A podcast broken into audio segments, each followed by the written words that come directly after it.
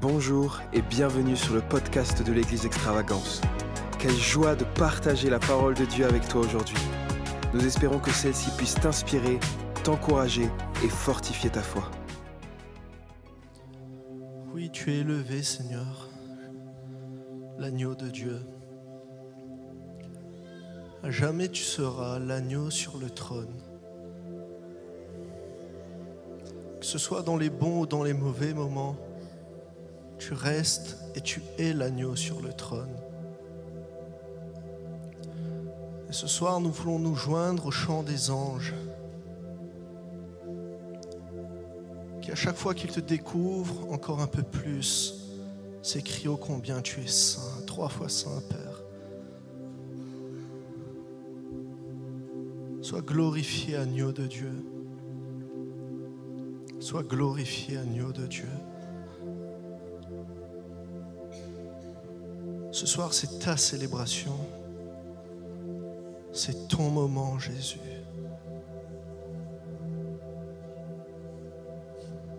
Viens nous visiter. Que ce soir, nous puissions encore découvrir une plus grande profondeur de ta gloire dans le merveilleux nom de Jésus. Amen. Si on peut rester.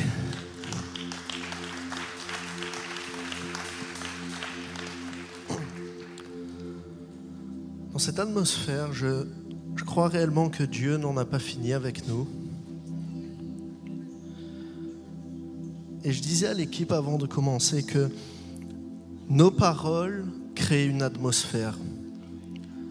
Lorsque nous parlons du miraculeux, nous créons une atmosphère pour que le miraculeux prenne place. Lorsque nous parlons de sa présence, nous créons une atmosphère pour que sa présence puisse se manifester. Et ce soir, j'aimerais vous parler de sa présence. J'aimerais vous parler de l'adoration. Sur vos écrans, dans Luc 19, verset 36 au verset 44. Il dit, quand il fut en marche, parlant de Jésus, les gens étendirent leurs vêtements sur le chemin. Et lorsque déjà il approchait de Jérusalem, vers la descente de la montagne des Oliviers, toute la multitude des disciples, saisis de joie, se mit à louer Dieu à haute voix pour tous les miracles qu'ils avaient vus. Il disait, Béni soit le roi qui vient au nom du Seigneur, paix dans le ciel et gloire dans les lieux très hauts. Quelques pharisiens du milieu de la foule dirent à Jésus, Maître, reprends tes disciples. Il répondit, Je vous le dis, s'ils se taisent, les pierres crieront. Comme il approchait de la ville, Jésus, en la voyant, pleura sur elle et dit, si toi aussi, au moins en ce jour qui t'est donné, tu connaissais les choses qui appartiennent à ta paix, mais maintenant elles sont cachées à tes yeux. Il viendra sur toi des jours où tes ennemis t'environneront de tranchées, t'enfermeront et te serreront de toutes parts. Ils te détruiront, toi et tes enfants, au milieu de toi. Ils ne laisseront pas en toi pierre sur pierre, parce que tu n'as pas connu le temps où tu as été visité. Parce que tu n'as pas reconnu, parce que tu n'as pas pris conscience qu'aujourd'hui était un temps où moi, le roi des rois, venais te visiter. Qui se passe ici, c'est que Jésus va tout simplement accomplir une prophétie que le prophète Zacharie va donner dans Zacharie 9, où il va dire Sois transporté d'allégresse, sois transporté de joie, Sion. Lance des acclamations, Jérusalem la belle, il est là, ton roi, il vient à toi. Il est juste et victorieux. Il est pauvre et monté sur un âne, sur un ânon le petit d'une ânesse. Et c'est l'une des fois où la Bible nous dit que Jésus va pleurer. Il va pleurer tout simplement parce que le peuple ici n'a pas reconnu le temps où le roi se présentait à eux.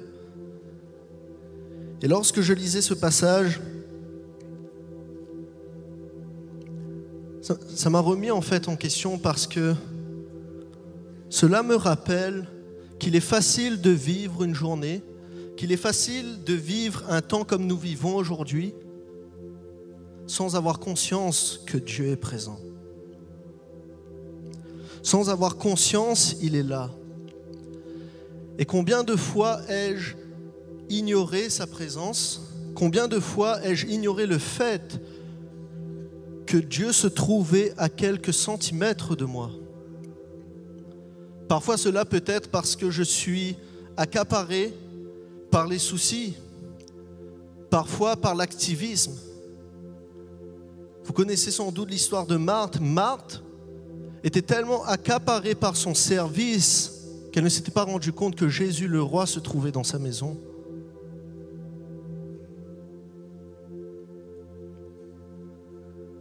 Et Jésus va dire ici que vous n'avez pas eu conscience que l'auteur de votre délivrance venait passer à quelques centimètres de vous. Il y a un principe en ce qui concerne la présence de Dieu qui, que l'on peut voir dans toute la parole de Dieu c'est que j'expérimente ce que je perçois. Il y a une relation entre percevoir sa présence et faire l'expérience de sa présence. Vous savez, la présence est plus qu'un ressenti. La présence de Dieu, c'est plus qu'un ressenti, c'est une question de perception. Il nous faut percevoir sa présence, il nous faut la reconnaître. Parce que ce que nous percevons, nous l'expérimentons. Cela veut dire que si je perçois sa présence, alors je peux l'expérimenter. Et je me souviens d'un moment qui était assez long dans ma vie où j'étais focalisé sur le ressenti. Et pour être tout à fait honnête, au départ, quand j'ai rejoint l'église Hosanna à l'époque, J'étais venu parce que c'était assez spectaculaire. J'entendais des choses de, spectaculaires qui se produisaient. J'étais venu pour ça. Donc Dieu s'est servi de ça pour m'attirer. Mais le problème, c'est qu'au fur et à mesure que j'avançais, mes yeux, ma perception restait sur le spectaculaire. Et ce qui se passait, c'est que lorsque, par exemple, un ministère venait, et si je ne voyais pas les gens tomber par terre, si je ne voyais pas les gens pleurer, alors j'en concluais que Dieu n'était pas présent. Alors j'en concluais que ce prédicateur était moins loin, voire pas du tout. Et le problème, c'est que mes émotions étaient devenues une mesure pour déterminer si Dieu était là ou pas. Mais lorsque j'ai compris que sa présence pouvait être perçue et devait être perçue, cela a été extrêmement libérateur pour moi. Parce que j'ai pris conscience que je pouvais vivre sa présence tout simplement en reconnaissant que Dieu était partout, que Dieu était dans tout. Et l'apôtre Paul va nous dire ceci, va encourager il va dire aux Romains qu'il est plus facile en fait de percevoir que de ressentir. Romains 1.20 nous dit ceci, en effet, les perfections invisibles de Dieu, sa puissance éternelle et sa divinité se voient comme à l'œil depuis la création du monde quand on les considère dans ses ouvrages.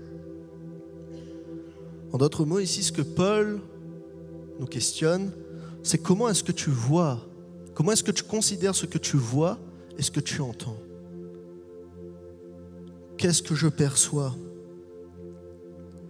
Et Paul nous dit que partout où nous sommes, nous pouvons le percevoir uniquement si nous faisons attention à ce que nous voyons et entendons.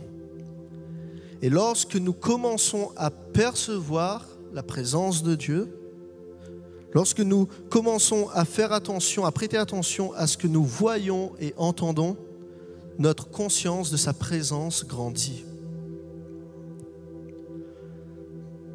Par exemple, je vais donner quelques exemples où j'ai été moi-même confronté à ça. Donc ne vous sentez pas visé. Si vous vous sentez visé, ça arrive, mais ce sont mes exemples à moi.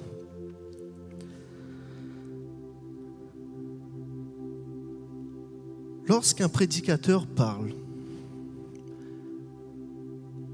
est-ce que je suis concentré sur le fait que son plan est parfait ou pas parfait, qu'il est trop long, pas assez long, qu'il parle bien, qu'il parle pas assez bien? Ou est-ce que je me dis, Dieu me peut, en voyant ça, Dieu peut-être veut me parler au travers de lui. Lorsque je vois un miracle se produire sous mes yeux, est-ce que je suis, et je l'étais, du genre à dire, ben c'est habituel, c'est normal, après tout. Ou est-ce que je me dis, ce miracle-là, c'est un signe que Dieu me fait pour me dire, je suis là et je t'attends? Est-ce que, on a vécu souvent ça dans le, passé, vous savez, cette fameuse phrase d'un prédicateur qui dit ceci,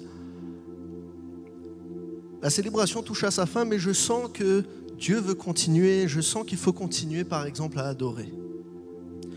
Est-ce que nous sommes du genre à dire, et je l'étais, là il a cassé mon programme, surtout il est 8 heures, je commence à avoir faim, ou est-ce que je me dis, Dieu veut passer du temps avec moi? Et je me suis rendu compte que tout ce que Dieu fait, que ce soit au travers d'une prophétie, d'un miracle, d'une prédication, d'un encouragement d'un frère, peu importe, c'est comme si c'était le bout de son pied qu'il laissait dépasser du rideau pour me dire, je suis là, qu'est-ce que tu attends?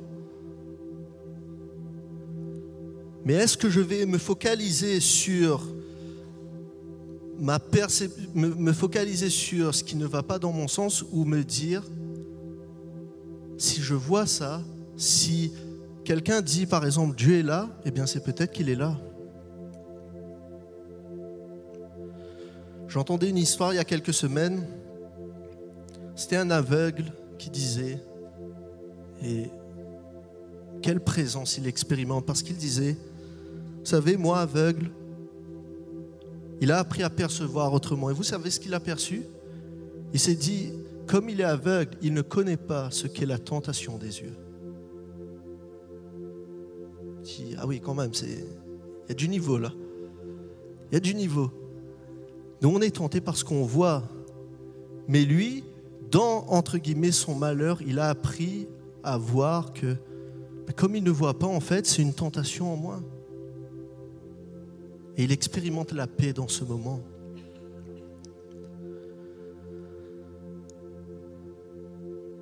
Et on peut percevoir Dieu de plein de façons. La Bible nous dit par exemple que la voix de Dieu est comme les flots de la mer. Cela veut dire même si je me trouve sur une plage, juste en contemplant le bruit des eaux, je peux entendre sa voix.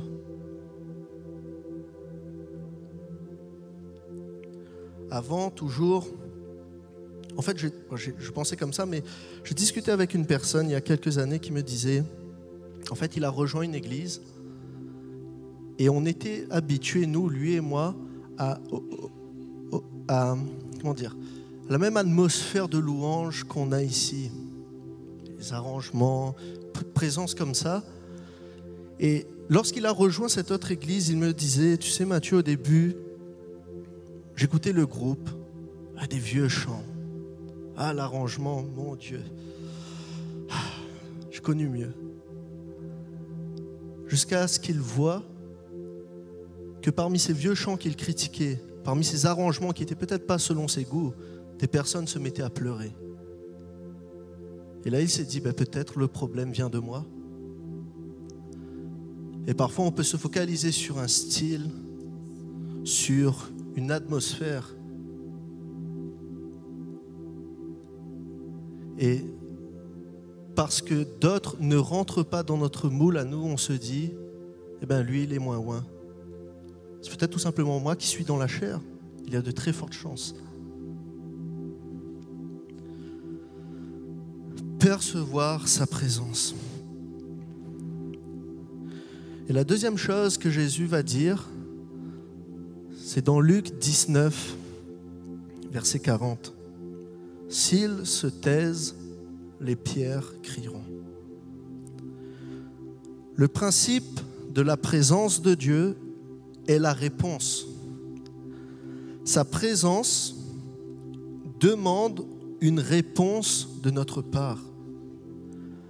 Maintenant que je réalise qu'il est là, maintenant que je le perçois, qu'est-ce que je fais? Percevoir sa présence doit amener une réponse de notre part, elle doit nous mettre en action.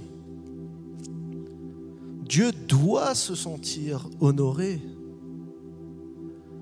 il doit se sentir célébré.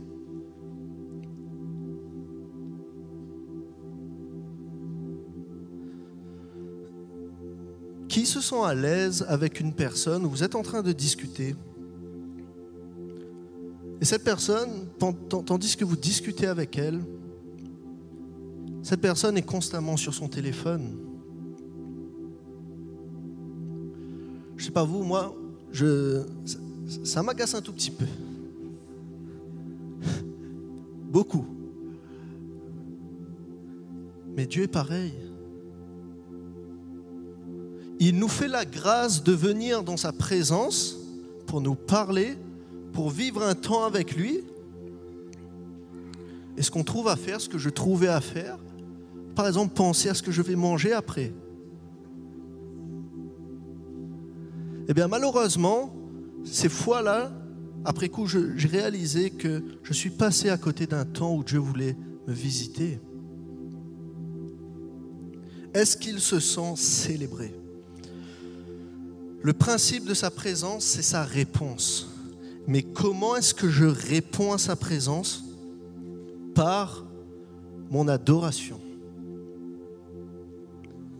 Nous avons été créés pour l'adorer. Nous avons été créés pour contempler sa face. Et toujours moi, avant, je courais après la destinée que Dieu avait pour moi. Je, je rêvais jour et nuit de, cet appel-là qu'il avait placé sur ma vie. Et Dieu a permis que, alors que je, m'approchais de ce que j'espérais, eh il, me fait un bond en arrière. Je me suis dit, mais c'est pas possible. Chaque fois que j'y arrive, il me fait reculer. Mais cela m'a appris quelque chose. Le plus grand ministère, c'est de l'adorer. Le plus grand ministère que vous et moi nous ayons reçu, c'est de l'aimer. Et Dieu ne cherche pas de grands prédicateurs, Dieu ne cherche pas de grands musiciens, Dieu cherche des adorateurs. Jésus va dire dans Jean 4, verset 23 à 24, car ce sont là les adorateurs que le Père demande. Dieu est esprit et il faut que ceux qui l'adorent l'adorent en esprit et en vérité.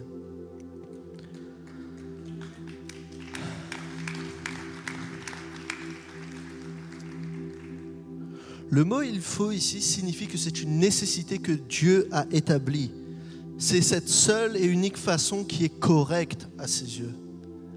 Et l'expression en esprit, le mot en, vient du mot grec en, qui signifie à l'intérieur de quelque chose. Cela veut dire qu'adorer en esprit ou avec le Saint-Esprit, c'est adorer dans, la sphère qu'est le Saint-Esprit. Car l'adoration, selon Dieu, doit évoluer dans la sphère du Saint-Esprit, pas en dehors.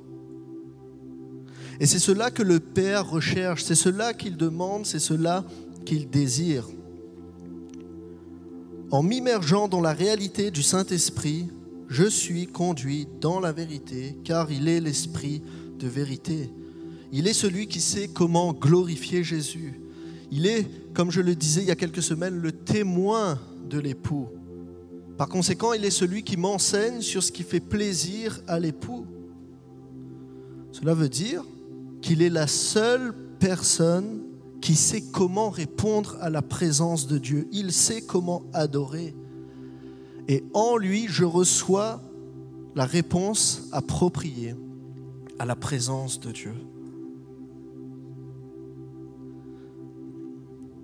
Et cette histoire de percevoir sa présence et d'y répondre et de se mettre en mouvement me fait penser la première fois où le mot adoration apparaît dans toute la Bible. Le mot hébreu pour adoration, c'est le mot chara. Et la première fois où ce mot-là apparaît, c'est dans Genèse 18, versets 1 à 2. Le contexte est le suivant. À la demande de Dieu, Abraham va faire circoncire tous les mâles et lui-même. Donc le lendemain, il se trouve près de sa tente en souffrance. Il est dit ici au verset 1 que l'Éternel lui apparut parmi les chaînes de Mamré, comme il était assis à l'entrée de sa tente pendant la chaleur du jour. Il leva les yeux et regarda. Et voici, trois hommes étaient debout près de lui.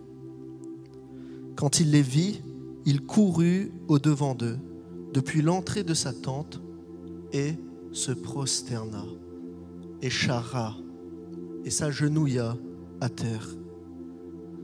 Le mot regarder ici, ou percevoir, signifie qu'Abraham avait tellement observé Dieu, avait tellement pris connaissance de son Dieu qu'il pouvait le reconnaître, même à des kilomètres. Et le plus étonnant dans tout cela, c'est que c'est la première fois où Dieu physiquement lui apparaît. La seule chose qu'il connaissait, c'était la voix de Dieu. Mais il voit un homme au loin, il se dit, ça, c'est le Dieu qui m'a parlé. Je le reconnais. Et le fait de percevoir Dieu l'a conduit à se prosterner et à préparer un festin, un repas pour son roi. On pourrait résumer l'adoration par cette question, qui est Dieu pour moi? Qui est-il pour moi? Et qu'est-ce que je fais maintenant? Et comme Abraham, lorsque nous répondons à sa présence, nous sommes en train de lui préparer un festin, un repas. Nous sommes en train de le couronner nous sommes en train de déclarer sa seigneurie, sa royauté sur notre vie. Et c'est ce que le peuple d'Israël dans Matthieu, dans Luc 19 aurait dû faire. Répondre par la louange et l'adoration afin de couronner leur roi.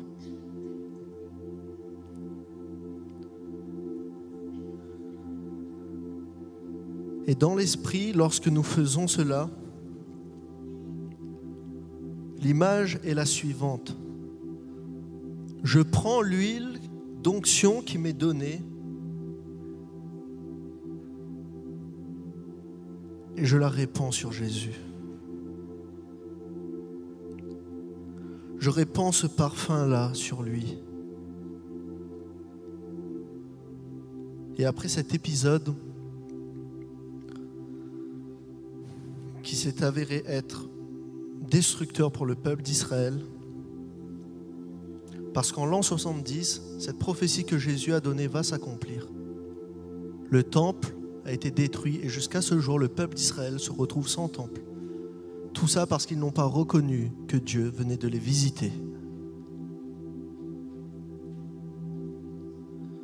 Dans Matthieu, donc quelques chapitres après cet événement-là, Jésus se trouve dans la maison d'un homme où une femme va faire ce que son peuple aurait dû faire, le oindre en tant que roi.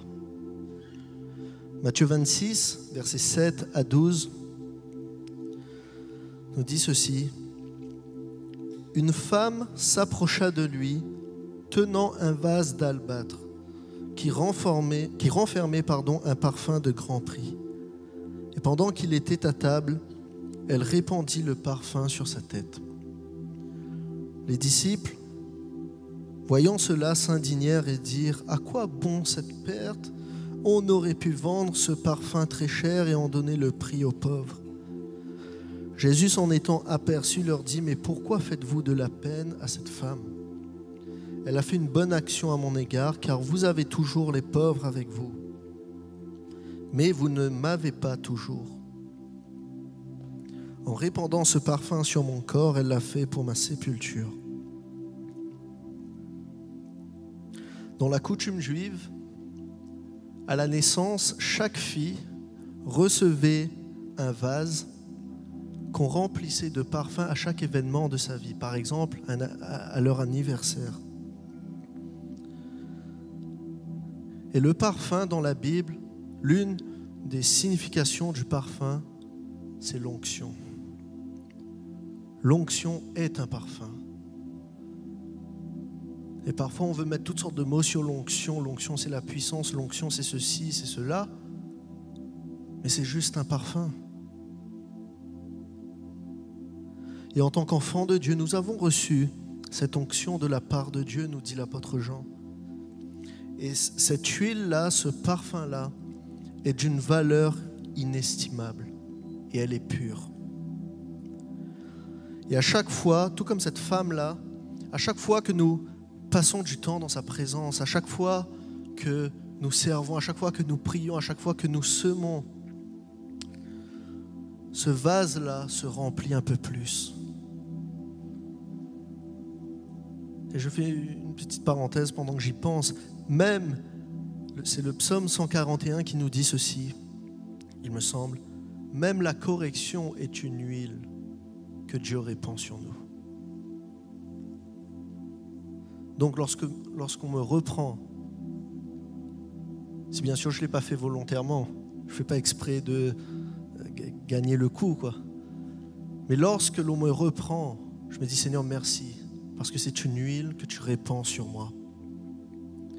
Et cette femme-là, pour le coup, va faire quelque chose d'extravagant.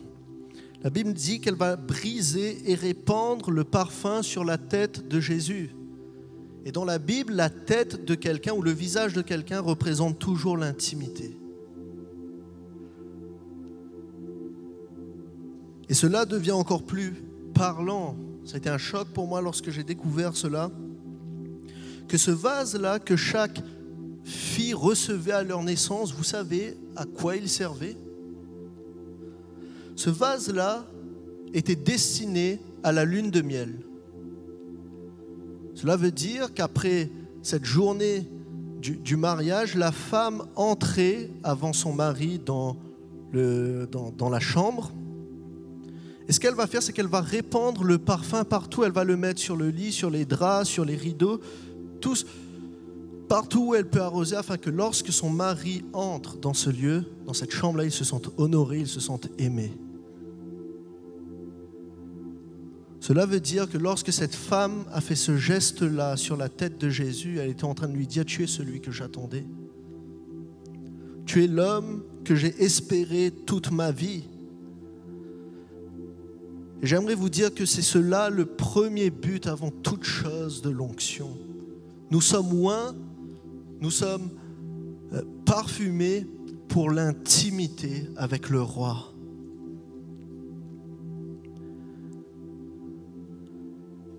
Et tout comme cette femme-là s'est fait reprendre par certains des disciples, nous trouvons toujours des personnes pour nous dire Ah, tu exerces trop ton ministère envers ton roi, tu pries trop, tu chantes trop, tu fais trop de bruit, tu sers trop. Pourquoi est-ce que tu gaspilles cette onction-là? Tu, tu pourrais aller prier dans les rues pour ça. Je ne dis pas qu'il ne faut pas le faire. Mais la Bible nous dit que cette femme-là, a fait ce qu'il fallait. Et lorsque nous versons ce parfum-là sur le visage de Jésus, nous sommes en train de lui dire, c'est toi que je veux.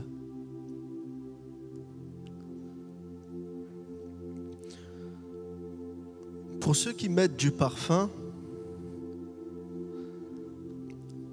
le, parfum, cette particularité, on va dire, lorsque vous d'attirer l'œil, les regards sur soi. Par exemple, quelqu'un va dire, tu sens bon. Et le problème de l'onction, et, c'est même le piège de l'onction, c'est même le piège de ce parfum-là, c'est que nous pouvons l'utiliser pour notre propre gloire. Ah, je suis loin pour faire des miracles. Du coup, les yeux se tournent vers moi. Je suis loin quand je chante, les gens pleurent. Et c'est peut-être moi qui ai mis en avant dans tout ça. Alors que ce parfum-là doit être déversé sur Jésus. Afin que les yeux ne soient pas fixés sur moi, mais sur Jésus.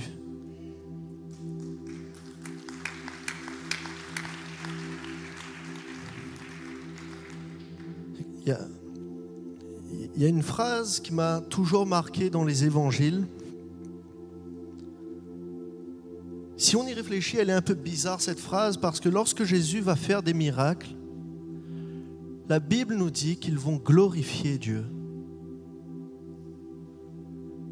Et ça, ça m'a toujours interpellé. Parce que nulle part les gens glorifiaient Jésus. Parce que Jésus avait appris à mettre ce parfum-là sur le Père. Et même lorsqu'il faisait un miracle, les yeux étaient toujours dirigés vers le Père et non pas vers lui. Lorsque cette femme-là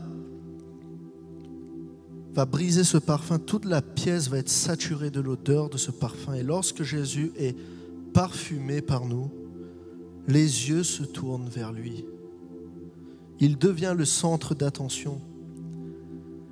Et dans cette dimension, ce n'est plus qu'est-ce que je peux recevoir, mais c'est à propos de lui, c'est à propos de sa présence. C'est lui le centre d'attention. Et j'aimerais conclure en disant qu'il y a ce soir pour nous un temps de visitation. Mais allons-nous percevoir sa présence et allons-nous y répondre? Je peux y répondre par une prosternation, je peux y répondre par mes dons, je peux y répondre par une prière, je peux y répondre par une louange. Mais dans toute la Bible, la réponse est toujours visible. Et c'est pas forcément facile pour ceux qui me connaissent de dire ça, mais il y a une expression physique ça se voit. Si je suis là en train de regarder ma montre, en train de me dire j'ai hâte que ça se termine, je peux passer à côté d'un moment que Dieu a prévu pour moi.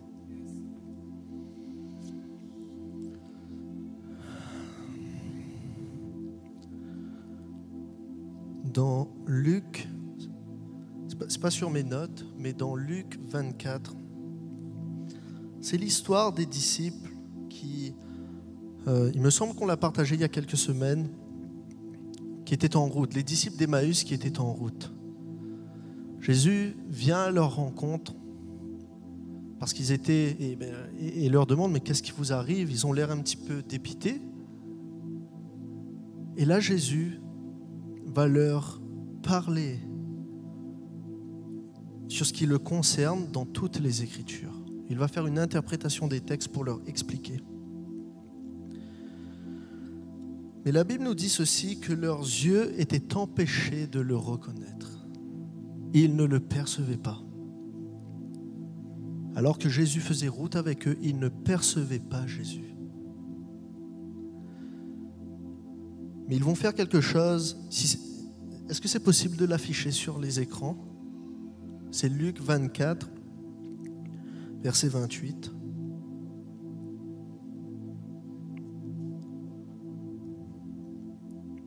Parce que je crois que c'est ce que Jésus veut faire avec nous ce soir.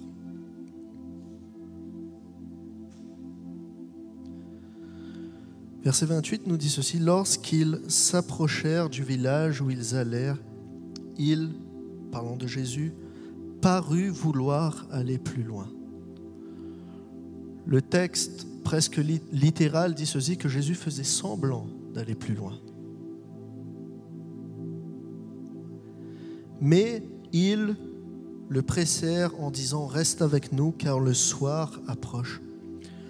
Le mot pressé ici signifie ils ont presque obligé, ordonné à Jésus. Ce mot implique presque une notion, une idée de violence. Ils ont saisi Jésus pour lui dire, je ne sais pas où tu vas, mais tu restes avec nous. Et vous savez pourquoi, ils ont fait cela? Le verset 32 nous dit ceci, qu'alors que Jésus leur parlait, un feu brûlait en nous. Ils ne savaient pas qui était cet homme, mais parce qu'ils ont été attentifs au fait que quelque chose se passe au fond de moi, je ne peux pas le laisser partir. Il faut qu'il reste avec moi. Et la suite de l'histoire nous dit que la révélation est tombée dans leur cœur. Ils ont pu voir Jésus. Et ce soir, le roi des rois, je le crois, est dans ce lieu.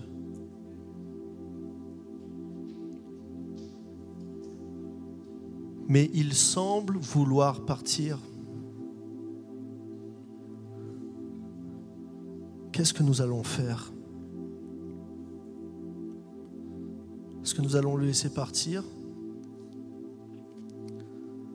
Ou est-ce que nous allons lui dire, je, ne sais pas où tu vas, mais peu importe ce que tu avais l'intention, peu importe où tu avais l'intention de, partir, tu partiras pas, tu vas rester. Parce que ce soir, Dieu veut vous visiter. Et ce soir, Dieu veut que vous expérimentiez sa présence. Non pas pour ce qu'il peut faire, mais tout simplement pour qui il est. C'est le plus grand trésor qui nous a été donné de contempler sa face.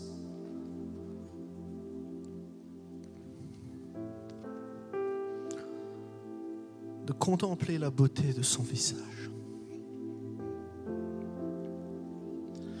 Et David priait en disant, je veux me rassasier.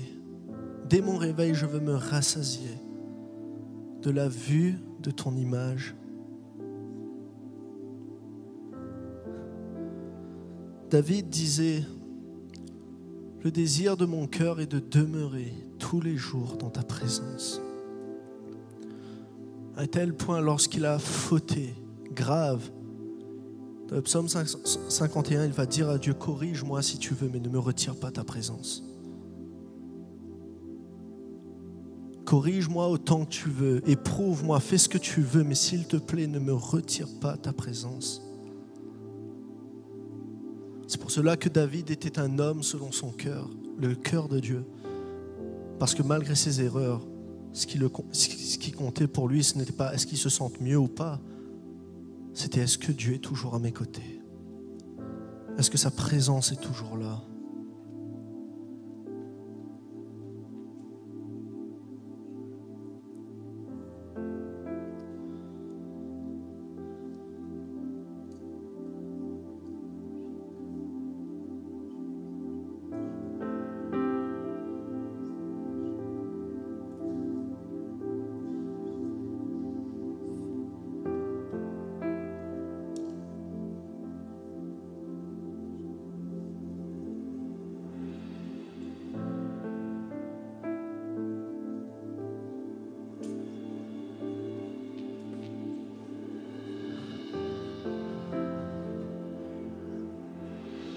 Là où tu es ce soir, commence à, percevoir sa présence. Si tu vois par exemple que quelqu'un est touché juste à tes côtés, c'est peut-être que le roi des rois passe dans ces rangs-là. Mais alors que tu perçois, réponds à sa présence. Honore-le. Peu importe de quelle manière, mais honore sa présence.